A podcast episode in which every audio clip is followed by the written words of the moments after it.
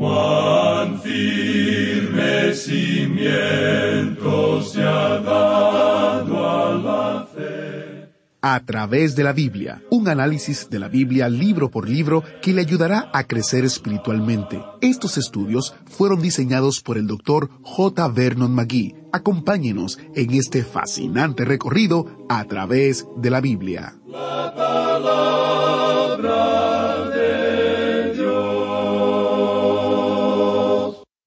El estudio de hoy se centra en la venida del Señor Jesús como Rey que inaugura el reino milenial. Como su nombre lo indica, mil años de bendición sobre la tierra. Por supuesto, cada vez que hablamos de Jesús nos emocionamos, incluso aquí en el Antiguo Testamento.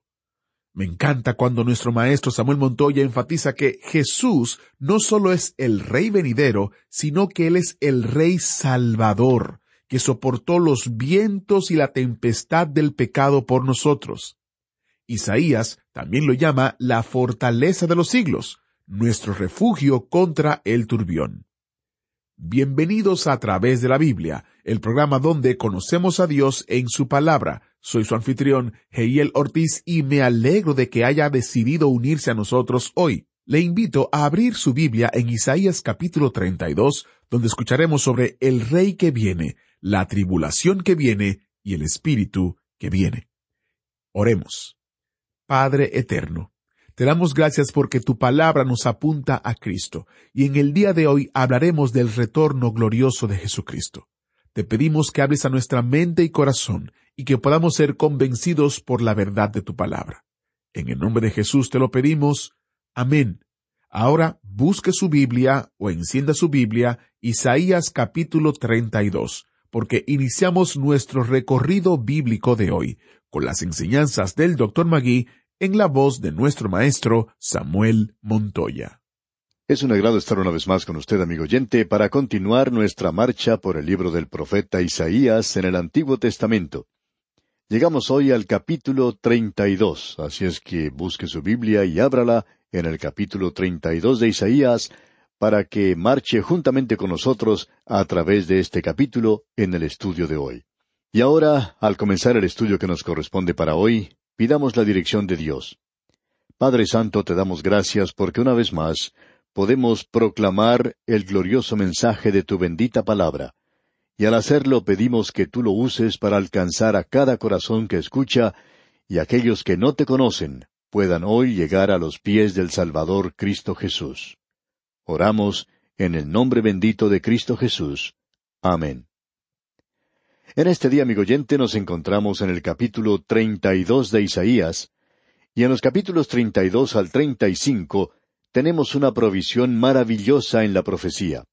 Esa es la razón por la cual continuamos diciendo que si uno simplemente abre la Biblia y toma un versículo aquí y un versículo allá, uno puede llegar a tener cualquier clase de interpretación que quiera.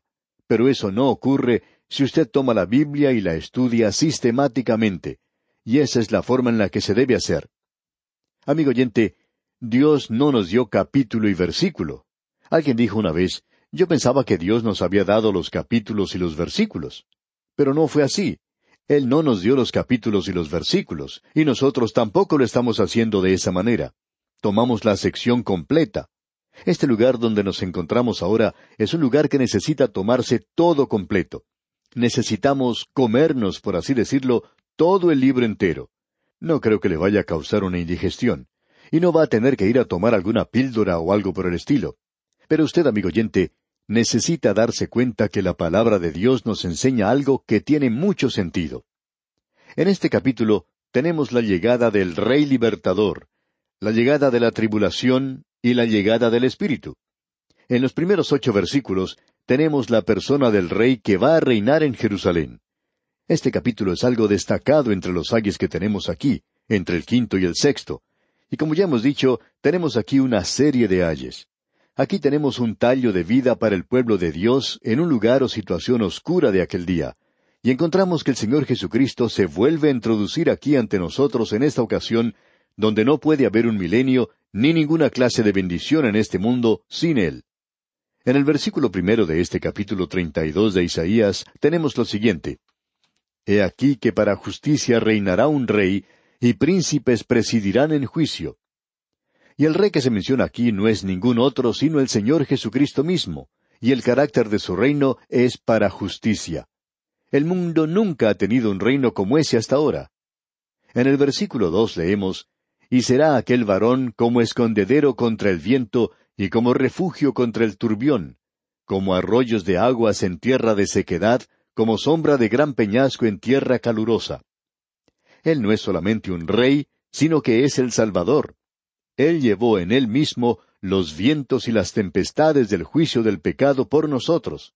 Él es una roca para nuestra protección. Como ya se nos ha dicho allá en el capítulo veintiséis de este mismo libro de Isaías, Él es la roca de la eternidad. Y aquí tenemos otro aspecto de su ministerio, donde Él es como la sombra que da un gran peñasco. Él es un lugar de refugio hoy. Veamos ahora el versículo tres. No se ofuscarán entonces los ojos de los que ven, y los oídos de los que oyen oirán atentos. Es decir, que el pueblo de Dios recibirá un entendimiento espiritual. Ahora vemos por espejo, oscuramente, mas entonces veremos cara a cara. Los valores espirituales verdaderos serán establecidos y hechos muy obvios. Y aquello que tiene la prioridad principal tendrá esa prioridad. Los valores morales en el presente han desaparecido, y ese es nuestro problema. En realidad, nosotros no tenemos ningún sentido del valor moral. Por años en la mayoría de los colegios se les enseña a nuestros jóvenes la teoría de la evolución, lo que hace del hombre un animal. Ya no se enseña los valores morales, por lo menos no se los enseña de la manera en que se los enseñaba en el pasado. Quizá a uno no se le considere tan inteligente o sofisticado como aquellas personas que se dedican a estafar a los demás en el presente. Así es que uno no debería escuchar aquello que es anticuado. Amigo oyente, lo anticuado será algo futurístico. Dios llegará a ser un rey reinando en justicia, y los valores morales llegarán a ocupar su debido lugar. Ahora el versículo cinco de este capítulo treinta y dos de Isaías dice El ruin nunca más será llamado generoso, ni el tramposo será llamado espléndido. Esto me gusta mucho. Esto es tan al día como el periódico de hoy. Hoy los ricos en su gran mayoría son liberales. ¿Por qué? Porque ellos han obtenido lo que querían y no se les está cobrando impuestos. Así es que el hombre de clase media es el que tiene que pagar los impuestos para los nuevos proyectos del presente. Y se puede estar seguro de una cosa, el hombre rico puede darse el lujo de ser liberal. Después de todo, en esa historia que tenemos del hombre rico y Lázaro, este último estaba sentado en el suelo debajo de la mesa del rico, comiendo de las migajas que caían. Y esto nos indica que ese hombre rico era un liberal. Liberal con las migajas, pero eso era todo.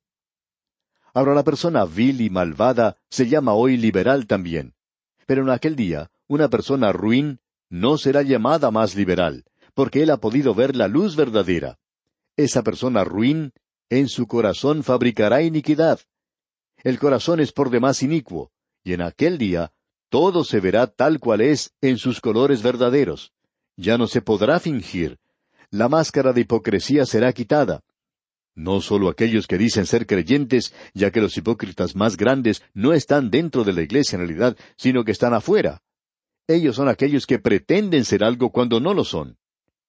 Este, pues, es el rey que reinará en justicia. Pero antes que él venga, le precederá una época de tribulación. Escuche lo que dice aquí el versículo nueve. Mujeres indolentes, levantaos, oíd mi voz. Hijas confiadas, escuchad mi razón. Ahora, ¿por qué dice eso? Por la siguiente razón. Las mujeres son más sensibles que los hombres, y en realidad ellas se pueden dar cuenta del peligro antes que lo haga el hombre. Cada hombre, cada esposo antes de enfrascarse en algún negocio, especialmente en sociedad con alguna otra persona, debería dejar que su esposa entreviste al hombre que va a ser su socio. Y si usted quiere una verdadera evaluación de la naturaleza humana, permítale a su esposa que sea ella quien se encuentre con esa persona y hable con él. Amigo oyente, usted sabe que en el hogar uno trata de mantener su lugar como la cabeza del hogar. Pero uno llega a descubrir al pasar los años que uno no sabe la clase de gente que son los demás. Puede que suceda en varias ocasiones que la esposa de uno le diga que se ha equivocado en cuanto a tal hombre, a tal mujer, porque en realidad ellos son personas maravillosas. Y otra vez le dice a uno, Has juzgado mal a esa persona y tienes confianza en ella, y no deberías haber hecho eso. Hay algo que no anda bien. Y sabe una cosa, amigo oyente, en la mayoría de los casos, la esposa tiene razón. Así es que uno puede aprender que lo mejor que se puede hacer es escuchar lo que ella tiene que decir, y especialmente en casos como estos. Ahora Dios dice que las mujeres en aquel día serán tan insensibles que ni ellas se darán cuenta del peligro que se acerca.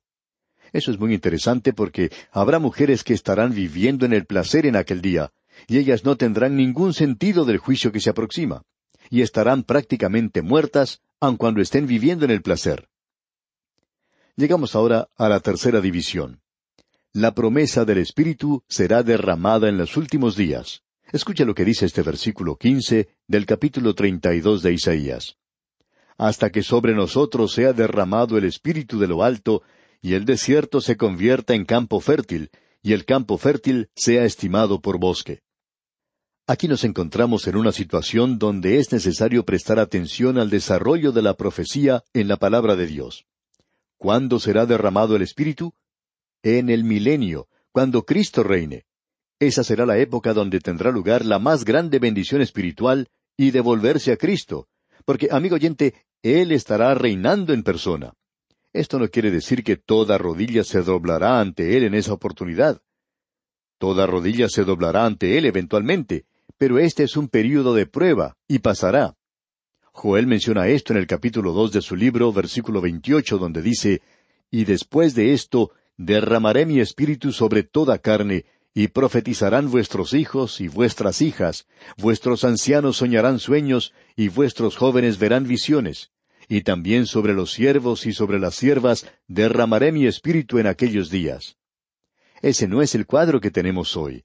Y el apóstol Pedro menciona esto en el libro de los Hechos de los Apóstoles capítulo dos, y nos aclara este mismo punto. Él no dijo que ese era el cumplimiento de la profecía. Él dijo que esto era similar a aquello, es decir, que esta gente en aquel día estaban ridiculizando a aquellos que estaban profetizando, diciendo que estaban borrachos aún en horas de la mañana. Quizá pueda ocurrir eso en alguna de las grandes ciudades, pero no ocurría en aquel día. En la época de los apóstoles, la gente no se emborrachaba en la mañana. Y él está diciendo en Hechos, esto es algo similar a lo que vendrá. Ahora, ¿cuándo vendrá eso? ¿Cuándo será eso? Vendrá en el milenio, amigo oyente. Vendrá en el reino, cuando Él derrame su espíritu sobre toda carne. En el día de Pentecostés fue derramado solo en unos pocos, pero esto será similar a aquello que vendrá. Y eso no fue lo que describió Joel cuando dijo que esto tendría lugar en los cielos o en la tierra. Y luego dijo también que vuestros hijos y vuestras hijas profetizarán. Bueno, no encontramos eso hoy. Y también dice que los ancianos iban a tener sueños. Pues bien, hoy van a un lugar donde se jubilan y se lo pasan descansando. Por tanto, no vemos que esto sea una realidad hoy. Eso tampoco se vio en el día de Pentecostés y no se está apreciando el día de hoy. Eso será visto en el reino que vendrá, amigo oyente. Tenemos que poner cuidado en la forma en que observamos estas cosas, no simplemente tomando un versículo en la escritura aquí y otro por allá, y tratando de decir algo, tratando de construir un sistema de profecías. Uno debe permitir que la palabra de Dios nos hable directamente. Así es como Dios lo quiere, línea sobre línea, renglón por renglón, mandamiento por mandamiento. Sé de algunas personas que no les gusta esto así, y sin embargo esa es la forma en la cual Dios nos la da. Esto es importante y por eso queremos señalarlo.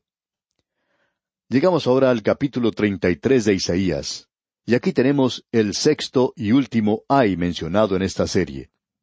Este ay es pronunciado sobre aquellos que saquean al pueblo de Dios en la tierra de Israel en aquel día que vendrá, y también en el día de Isaías y hasta el mismo final. Luego tenemos en el capítulo treinta y cuatro la batalla de Armagedón, y luego tenemos el reino que vendrá en el capítulo treinta y cinco. Notemos ahora lo que dice el primer versículo del capítulo treinta y tres. Ay de ti que saqueas y nunca fuiste saqueado, que haces deslealtad, bien que nadie contra ti la hizo. Cuando acabes de saquear, serás tú saqueado, y cuando acabes de hacer deslealtad, se hará contra ti. Esta es una oración del remanente pidiendo liberación. Lo que Isaías está señalando aquí es el gran principio por el cual Dios opera desde el día en que el hombre pecó.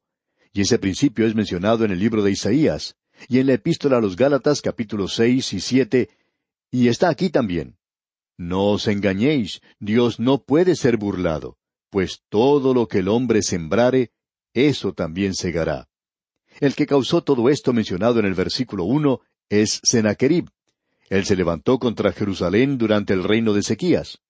Creemos que esta es la conclusión a la que arriban unánimemente todas las personas y eruditos conservadores. Encontramos aquí que esto tuvo cumplimiento en aquel día. Ay de ti que saqueas a mi pueblo, eso será hecho contra ti. Y esa es la razón por la cual nosotros, como creyentes, debemos permitir que Dios sea quien tome a cargo la venganza. Dios dice, No os venguéis vosotros mismos. Mía es la venganza, yo pagaré, dice el Señor. Yo pagaré. Dejemos las cosas a Dios, amigo oyente.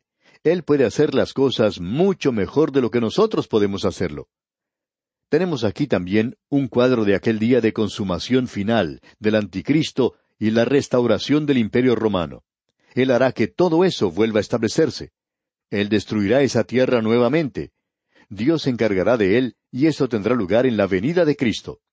La oración que tenemos aquí es en vista de eso y aquellas cosas que vendrán. Leamos el versículo dos del capítulo treinta y tres. Oh Jehová, ten misericordia de nosotros, a ti hemos esperado. Tú, brazo de ellos en la mañana, sé también nuestra salvación en tiempo de la tribulación. Esa es una oración. Luego, cuando uno lee los versículos siete y ocho, encuentra el clamor de los embajadores que fracasaron en su misión. Leamos los versículos siete y ocho de este capítulo treinta y tres de Isaías. He aquí que sus embajadores darán voces afuera, los mensajeros de paz llorarán amargamente. Las calzadas están deshechas, cesaron los caminantes, ha anulado el pacto, aborreció las ciudades, tuvo en nada a los hombres. Eso parece como que hubiéramos aprendido la lección hoy. Esto es absolutamente cierto. En un tiempo existió la Liga de las Naciones, pero antes de la Liga de las Naciones tuvo lugar una gran conferencia de paz en La Haya, y mientras esa reunión se estaba celebrando, Alemania comenzó la Primera Guerra Mundial. Rompió todos los tratados existentes. Luego, al finalizar eso, tuvo lugar o se formó la Liga de las Naciones, y se dijo entonces que se iba a lograr que el mundo fuera algo seguro para la democracia. Pero se olvidaron de hacer la democracia segura para el mundo. La paz no llegó entonces, sino que eso les llevó a la Segunda Guerra Mundial. Y ahora nos estamos preparando para la Tercera Guerra Mundial con las Naciones Unidas. Bien, nosotros hablamos acerca de la paz, pero no lo estamos haciendo de la forma en que Dios quiere que lo hagamos. Amigo oyente, cuando llegue ese día será demasiado tarde, pero las Naciones Unidas y los gobernantes del mundo entero se van a despertar y notar algo sorprendente. En el versículo trece de este capítulo treinta y tres tenemos la tercera división de este capítulo, donde se menciona la protección de toda la gente que considera las cosas de Dios. Leamos este versículo trece. Oíd los que estáis lejos, lo que he hecho, y vosotros los que estáis cerca, conoced mi poder. Es decir, reconoced a Dios. Ese será el mensaje. Luego en el versículo catorce dice, Los pecadores se asombraron en Sión, espanto sobrecogió a los hipócritas. ¿Quién de nosotros morará con el fuego consumidor? ¿Quién de nosotros habitará con las llamas eternas? Los pecadores de Sión son aquellos que están en Israel, pero que no son de Israel. Son israelitas sin Dios, de la misma manera en que hay gentiles sin Dios. Ese fuego consumidor que se menciona aquí no tiene ninguna referencia con el lago de fuego que se menciona en Apocalipsis. Tiene relación con el hecho de que nuestro Dios es fuego consumidor, y de que Él es el único Dios santo, y que Él tiene la intención de juzgar en aquel día.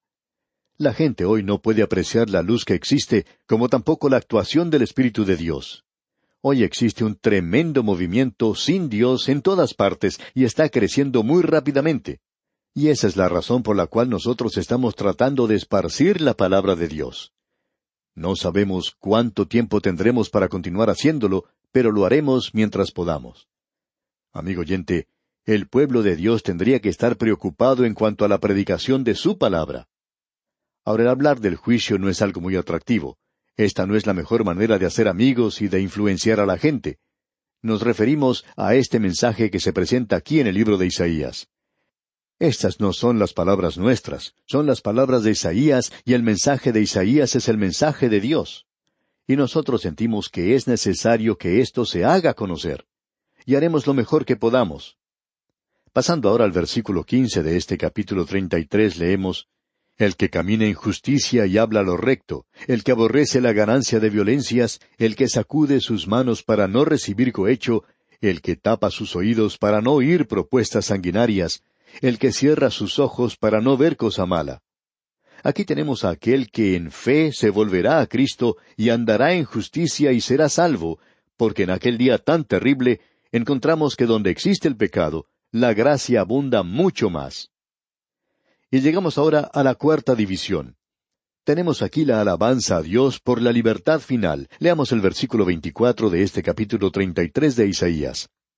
No dirá el morador, estoy enfermo, al pueblo que more en ella le será perdonada la iniquidad. Aquí tenemos un futuro glorioso. Él está hablando acerca de Jerusalén. El ojo de la fe mira más allá de las circunstancias difíciles inmediatas, hacia el futuro glorioso que vendrá aquel día cuando el rey estará en Jerusalén. El príncipe de paz llevará la paz al mundo. Babilonia podía jactarse del río Éufrates, Asiria podía jactarse del Tigris, y Egipto podía jactarse del Nilo.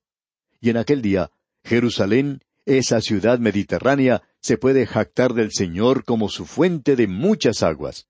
Eso es lo maravilloso de este pasaje en particular que se menciona. Qué cuadro más hermoso el que tenemos aquí. Ahora debemos decir que esta sección comienza con el versículo veinte, y en el versículo veintiuno de este capítulo treinta y tres se nos dice Porque ciertamente allí será Jehová para con nosotros fuerte, lugar de ríos, de arroyos muy anchos, por el cual no andará galera de remos, ni por él pasará gran nave. Jerusalén, una ciudad mediterránea, será un gran lugar en aquel día. Será una ciudad costera durante la época del milenio. Ahora en el capítulo treinta y cuatro tenemos el enfrentamiento mundial final. Y esta es la guerra o la campaña de Armagedón. Este capítulo es completamente diferente a la filosofía del mundo. Vamos a ver aquí dónde existe esa diferencia con la filosofía del mundo, la filosofía moderna. La diferencia que existe con lo que se enseña en las escuelas, con lo que creen los militares, con lo que creen los políticos, con lo que creen las naciones del mundo. Y usted, amigo oyente, se encontrará en una minoría absoluta si usted está de acuerdo con nosotros en nuestro próximo estudio. Recuerde eso sí leer todo el capítulo treinta y cuatro de Isaías, pues de esta manera estará usted preparado para este estudio que consideramos será de bendición para su vida. Así es que le invitamos a acompañarnos. Al despedirnos, dejamos con usted estas palabras de Isaías. Porque Jehová es nuestro juez, Jehová es nuestro legislador, Jehová es nuestro rey. Él mismo nos salvará. Hasta pronto, y que Dios le bendiga. ¿Fue de ayuda para usted el estudio de hoy? ¿Desea enviarnos algún comentario de lo que ha estado escuchando? Entonces escríbanos, no espere más. Nuestro correo electrónico es atv@transmundial.org. atv@transmundial.org. Si desea recibir las notas y bosquejos de lo que estamos estudiando, suscríbase gratis en nuestra página en internet a través de la Biblia .org barra notas a través de la Biblia.org barra notas.